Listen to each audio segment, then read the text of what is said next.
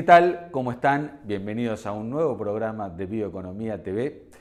Como ustedes sabrán, la bioeconomía requiere de innovación, de inversión, de gente que está permanentemente buscando cómo eh, agregar valor y nuevas alternativas hacia la transformación de los recursos biológicos. Y hoy invitamos para conversar sobre este tema al chino Martínez Moreno, un emprendedor serial como se define él, que ya nos está esperando en línea. Les propongo ir rápidamente a la presentación del programa. Enseguida estamos con él.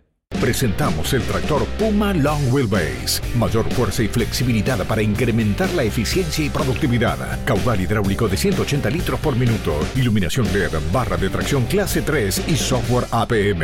Case IH.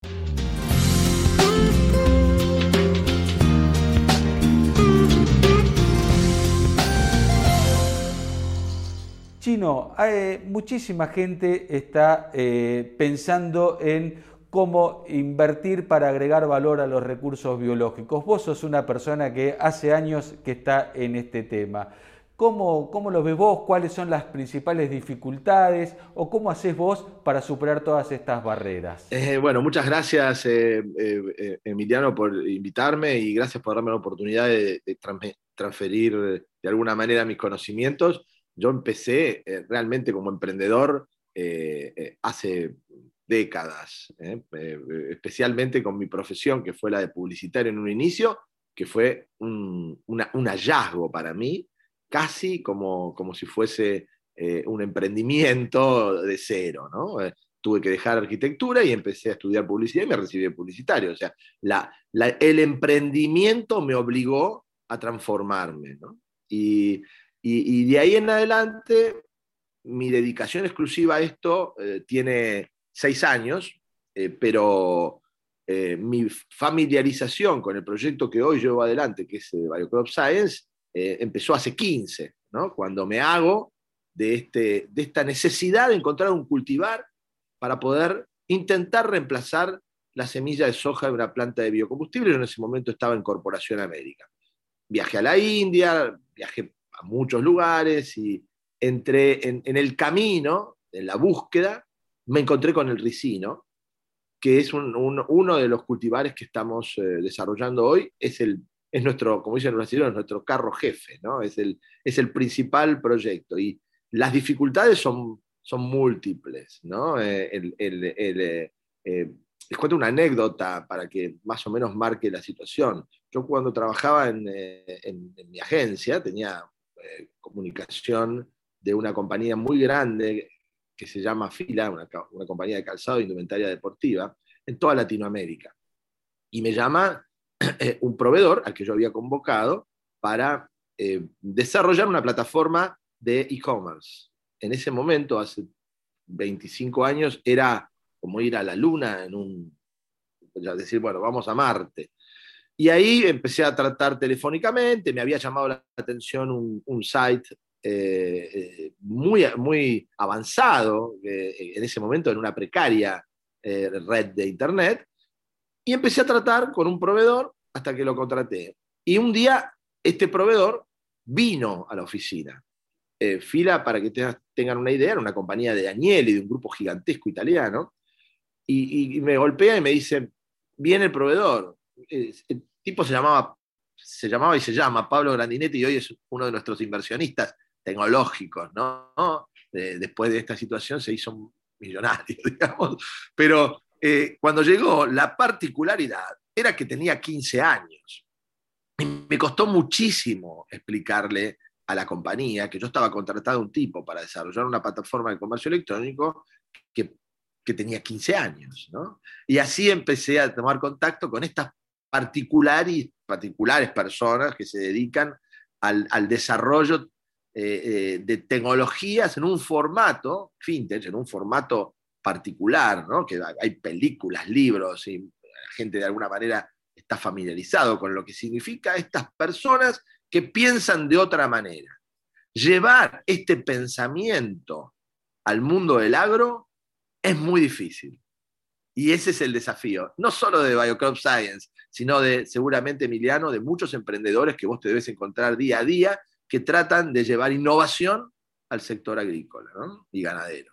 Sí, es eh, interesante porque el productor argentino está catalogado como el, productor agrícola, me refiero, como una persona innovadora con el agro, pero este, el agro quizás se diferencie mucho de, otras industrias, ¿no? Y en esto de agregar valor, de dar el, salto y pasarse a un esquema más eh, de investigación o de apuesta de algo desconocido, quizás es este, el principal temor? ¿Vos ves que puede ser algo, por algo así? Mira, en el caso del, agro es más complicado todavía. Este universo eh, eh, agrícola ganadero es un universo de personas, yo creo que tienen eh, tres, tres grandes patas.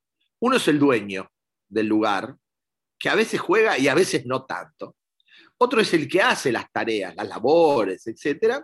Y otro es el técnico, y estos tres generalmente se conjugan para dificultar la innovación, porque piden certezas, que era es un poco lo que hablábamos antes, ¿no? Eh, antes de empezar el programa. Piden certezas porque las exige el sistema.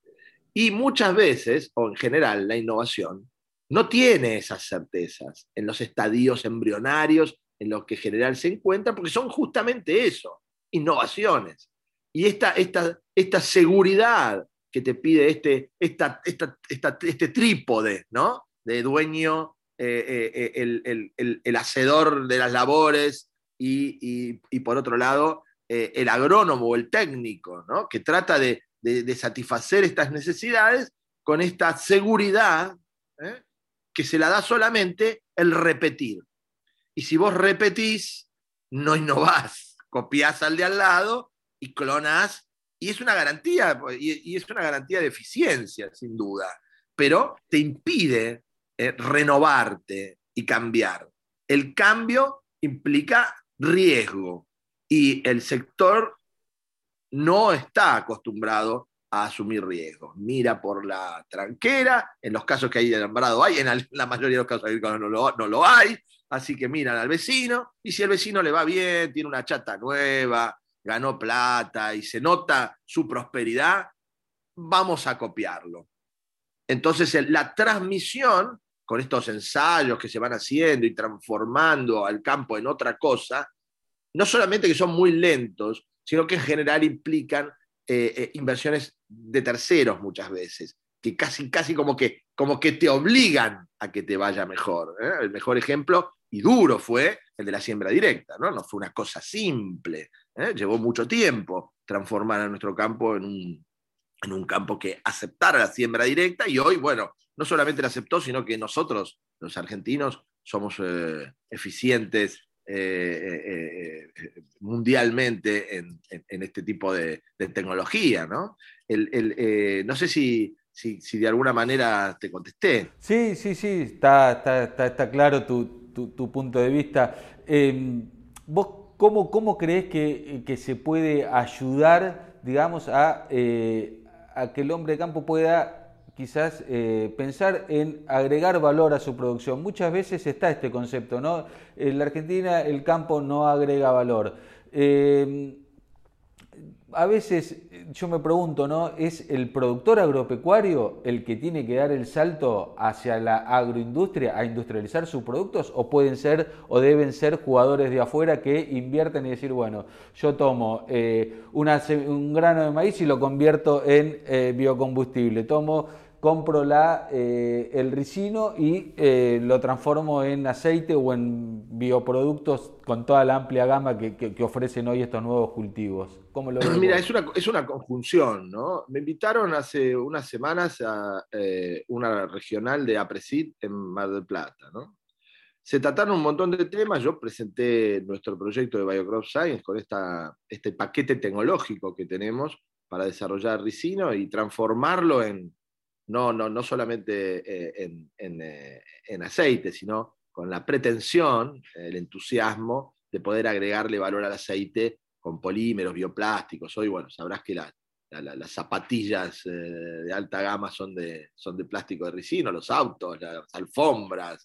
mira, hay toda una tendencia en el mundo a sustituir derivados del petróleo. Entonces, cuando hicimos, cuando yo me acerqué, me encontré con con productores distintos en Apresid Mar del Plata. Eh, muy gentilmente me recibieron, escucharon todas las propuestas, están analizándolas, pero no es un, productor especial. En esta región hacen, es un productor em, común que tiene otras iniciativas, que está dentro de está intentando transformar el sistema. Y la forma de buscar innovación, sin ir a la típica, que es externa, ¿no? la, disrupción para transformar algo, generalmente viene de afuera. ¿no? Hacerla de adentro es muy difícil, pero ellos tienen esa luz, ¿eh? Esa, necesidad de buscar. Hay un tema que especialmente me llamó la atención y que creo que forma como, de alguna manera tiene esos ingredientes que pueden servir de ejemplo. Eh, nosotros tenemos, eh, y en el mundo entero se discute, ¿no? en mayor o menor medida, la, periurbanía y la, necesidad de cuidar eh, condiciones en la periurbanía que impiden desarrollar algunos cultivos, especialmente los que requieren de algún tipo de tratamiento químico o preparación que puede perjudicar la vida de los vecinos. Eh, en mayor o menor medida esto se va a ir trasladando cada vez más. En Mar del Plata me decía uno de estos productores de Apresid eh, eh, que estuvo en la reunión que hay aproximadamente 30.000 hectáreas. No sé, yo imagino que en el país debe haber un millón, ¿no? Un millón de hectáreas y en algunos casos el productor o, el dueño del campo tiene el 100% de su tierra dentro de la periurbanía y no puede poner animales porque, porque se los roban, digamos, y no pueden hacer ningún cultivo que requiera eh, de, este tipo de tratamiento. Entonces, el ricino, en este caso, nuestro, nuestro cultivar, nuestro paquete tecnológico, no, no requiere de herbicidas y de, una preparación de la tierra que, impida que se pueda hacer. Tanto es así que nosotros en, en Gualeguaychú estamos al lado del pueblo, ¿no? Estamos en Mazabilbaso, en, en, Concordia, en Catamarca, eh, en lugares donde, bueno, en Catamarca estamos en una cuenca orgánica, eso es otro, es otro negocio. Entonces, volviendo a, tu, a tu, pregunta, eh, sí creo que el, emprendedor eh, de agro puede romper esta barrera, pero necesita cambiar la cabeza. ¿Sería más fácil hacerlo desde afuera? Por supuesto es mucho más fácil que venga una persona de afuera, como nos tocó a nosotros. ¿eh?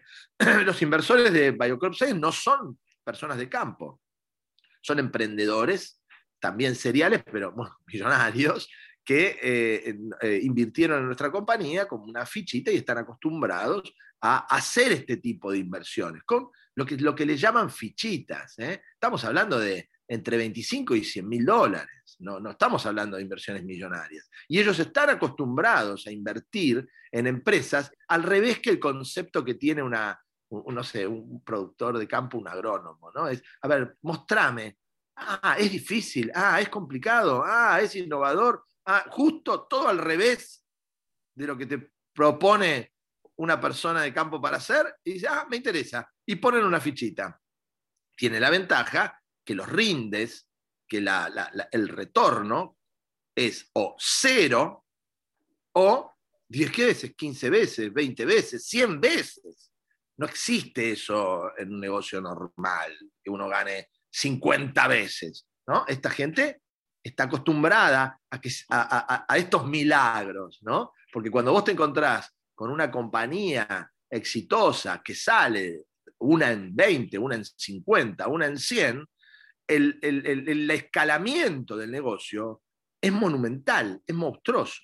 De un día para otro, grandes compañías que no facturaron nada empiezan a multiplicar su valor y la entrada y la salida es sobre la base del valor, que es otra de las cosas que no entiende el hombre de campo, digamos, ¿cómo? Pero esto, ¿cómo puedo, cómo puedo ganar plata si nunca facturó nada, ni vendió nada esto? Y, la expectativa de oferta y demanda, ¿eh? que es tan simple pero es muy difícil de entender. Es cuando algo está muy demandado, aunque no tenga eh, eh, resultado económico, vale más, porque más personas lo quieren y están dispuestos a pagar más. Y por eso algo que no factura, que no tiene un balance, que no tiene un retorno de la inversión inmediato, puede llegar a valer 2, 3, 5, 10, 40, 100 veces más. ¿no?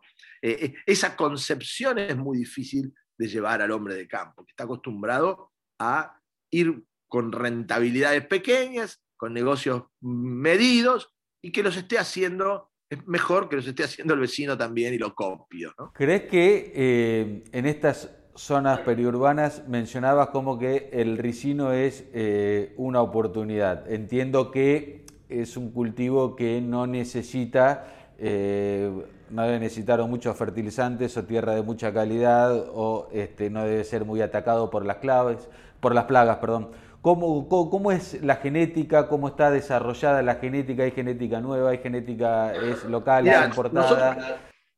Nosotros, estamos eh, eh, eh, en las manos de, mi socio Benjamín Baigros, que él viene trabajando hace 20 años con cultivares.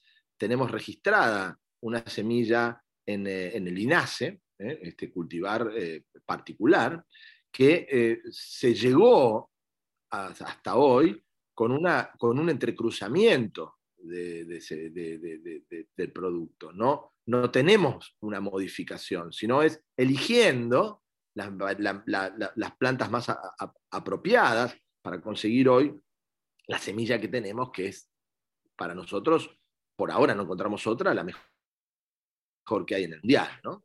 Eh, eh, tanto es así que en Paraguay somos el único, el único registro nuestro. Digamos, eh. En Argentina hay una compañía israelita y nosotros. O sea, no hay. No, hoy no, tenemos mucha competencia, pero la, va, la, va, la va a haber. ¿no? entonces, este, este entrecruzamiento nos, nos permitió conseguir individuos poderosos, ¿no? plantas pequeñitas que se puedan sembrar con máquinas normales de campo, las que están disponibles en el campo, se puedan cosechar con cosechadoras normales. Todo esto requiere una, de alguna manera una, modificación por selección de la especie, digamos, y de esa manera obtener este, este paquete tecnológico que en el medio tiene una hormona eh, de multiplicación, un inoculante. ¿no? Es una semilla adaptada, un inoculante para que esa semilla sea poderosa, una siembra y cosecha adaptada a este tipo, nuestro tipo de semilla, que permite salir del eh, habitual de este cultivo, que es manual. Yo estando en la India se pone, se pone una escalera y se baja con las manos, nuestro fruto es inescente, o sea, no, no se abre ¿eh? en, la floración y eso permite que la semilla esté adentro, contenida. Esto es otra ventaja, que una cosechadora axial la pela y nos saca la semilla limpita, ¿eh? sin partir además, porque justamente otro de los problemas que tienen algunos competidores en el mundo con semillas eh, salvajes es, que la semilla se parte. y, si la semilla se parte, después la calidad del aceite que uno produce no es el adecuado. Eh, nosotros tenemos esa, ventaja de haber llevado adelante con mucho sacrificio, con muchos años, eh, este, este, paquete, ¿no? que, nos, que nos pone en la punta de, un negocio eh, que, en el mundo va a crecer de una forma, y está creciendo, de una forma, de una forma geométrica. ¿no? Es, impresionante la búsqueda de sustitución de derivados del petróleo y eh, el, ricino eh, es una alternativa apropiada para plásticos, combustibles, lubricantes, ¿eh? que, el mundo está intentando buscar. Hoy Nike, Reebok, New Balance, todos los autos de alta gama tienen sus alfombras de ricino, la insonorización de los autos. hay enorme cantidad de, de, productos para sustituir en una demanda casi sin techo, porque no, no, es la primera vez que yo me encuentro ante un producto que no tiene techo. Una de las cosas que me preguntan los inversores, más de 600 con los que conversé en los últimos dos años, es, bueno, ¿y, cuáles son las, los inconvenientes? ¿Cuáles son las barreras? Eh? ¿Qué es lo que puede pasar? Y hoy estoy convencido que la barrera más grave es la velocidad la velocidad con la que podemos llevar este negocio adelante. Eh, eh, no encuentro otra barrera porque la, la demanda es creciente eh, y la necesidad del mundo de sustituir derivados con bioplásticos, biopolímeros, eh, es, es, total. ¿no? no, no, no, el precio del, del, producto lo pone India. India produce el 90%, más del 90% de, de ricino, 2 millones 200, 2 millones 300 mil toneladas. Eh, eh, Brasil, para que tengan una idea de dimensión, ¿no? Eh, va a tener con suerte 20.000, con un sistema parecido al de la India, manual. ¿no? o sea, el mundo está pensando en este tipo de, productos, de, estas variedades nuevas, y, el ricino para mí es una vedette. ¿no?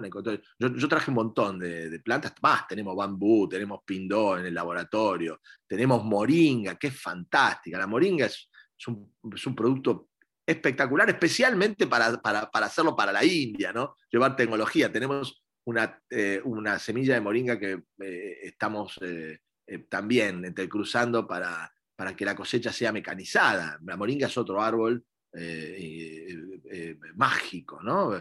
proteico, altamente proteico. Hablando con la gente de Future, Future Food que trabaja sobre, sobre el agregado de valor eh, proteico ¿no? de, vegetales, el mundo va hacia esto. ¿no? El, ricino también es alimentación. La gente dice, el ricino piensa, no, pero esto era el laxante. Sí, sí, claro, el laxante. Pero es el, pero es el producto que te comes todos los días cuando, si tenés la suerte de comer chocolate todos los chocolates se hacen con este, con este, con un polímero que es ricino, ¿no? El ácido ricinoleico, además, es la base del desarrollo de estos productos y es alimento, es proteína no solamente animal, sino también humana, para, que, para que se desmitifique de alguna forma que el producto es venenoso. Es tan venenoso como, como la soja podría ser no nutritiva si no le levantás la temperatura hasta un nivel que la haga un nutriente, digamos. El ricino después de 70 grados en una prensa común deja de tener toxicidad, así que no, no, no, no, sucede exactamente lo mismo. Perdón, no sé si... Sí, sí, está bárbaro, la verdad que eh, súper interesante, te, escucho y coincido también, eh, creo que hay un futuro enorme para todas las oleaginosas, especial, eh, todos estos specialities, en lo que tiene que ver con la química verde, que todas las semanas en el portal estamos poniendo, subiendo notas sobre novedades que van apareciendo en esto y la consolidación de una oferta sin duda va a ayudar a que las empresas se puedan embarcar más asegurándose un insumo este, importante para lo que ellos producen y el otro costado que también ofrecen las oleaginosas tiene que ver con la proteína, que no hay duda que las proteínas vegetales también están en plena explosión. Pero Chino, nos estamos quedando sin tiempo, la verdad es súper interesante, te hago la última. Eh, si un productor quiere emprender, quiere eh, conocer más acerca de las posibilidades que ofrecen estos cultivos como el ricino, los otros que venías este, presentando, ¿cómo tiene que hacer? Mira, hoy nuestra limitación es la disposición de semilla.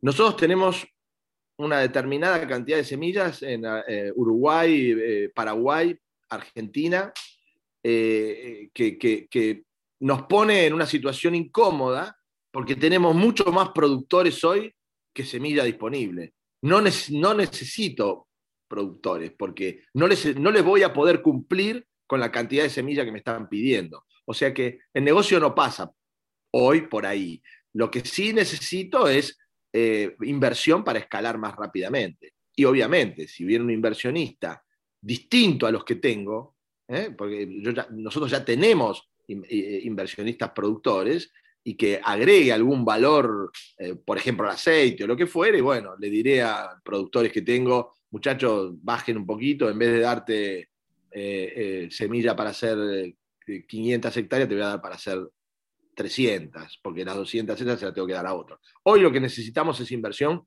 para acelerar la escalabilidad del negocio, ir a otros mercados. estamos haciendo un ensayo en la India, muy entusiasmados. Estamos haciendo un ensayo empezando un ensayo en Canarias para el mercado africano que es muy interesante, es muy atractivo el proyecto que tiene Europa de parar la migración en África y el ricino es, una herramienta muy atractiva para esto. Así que hoy necesito inversión y gente emprendedora, un tipo que me diga, déjamelo a mí, a África me voy yo y se vaya a ver a nuestro socio a Madrid primero, después a las Canarias y se ponga el negocio al hombro. Hay argentinos que hoy están haciendo negocios en África, eh, agrícolas, y, les está yendo muy bien. ¿no? Llevar paquete tecnológico a África es como un desafío eh, maravilloso. ¿no? está, todo por hacer. Eh, y nosotros tenemos además la, capacidad de poder llevar nuestra tecnología. Este, yo le digo que es nuestra siembra directa. ¿no? Nuestro paquete tecnológico es un lindísimo paquete para un emprendedor. Del grupo este de Apresid de, de, Mar del Plata, hay uno que está en África haciendo eh, agricultura. ¿no? Eh, me encantaría dar, con, con, un rara avis, porque no me crucé con ninguno, ningún productor agro que tuviese esta visión empresarial, ¿no? Una mezcla de, Elton Musk, ¿no? De, una mezcla de, tecnológico con, agrícola, ¿no? No, no di con ninguno. Eh, espero encontrarme con algunos, tengo algunas entrevistas ahora. Lo que pasa es que los, a los que llego son muy grandes, son muy poderosos, digamos. ojalá me encuentre con uno más chiquitito, embrionario, que tenga hambre de crecer y que nos acompañe en este desafío, que es, más, es mucho más que inversión, es, eh, eh, es la disposición, la fortaleza que tiene que tener alguien para poder emprender en esta magnitud, con este, con este nivel de desafío. ¿no? Chino, muchísimas gracias, el mayor de los éxitos con este proyecto y seguramente... Gracias nos contactaremos más adelante. Te mando un abrazo enorme. Muchas gracias. eh. Saludos y eh, un abrazo y gracias por invitarme a, tu programa. Llegamos al final del programa. Le agradecemos muchísimo al chino por estos minutos y por sus puntos de vista. Los invitamos a todos a recorrer nuestro portal bioeconomía.info para conocer todo lo que pasa en el mundo de la bioeconomía y seguirnos a través de nuestras redes sociales, suscribiéndose también a nuestro newsletter. Muchísimas gracias por acompañarnos y los esperamos la semana que viene.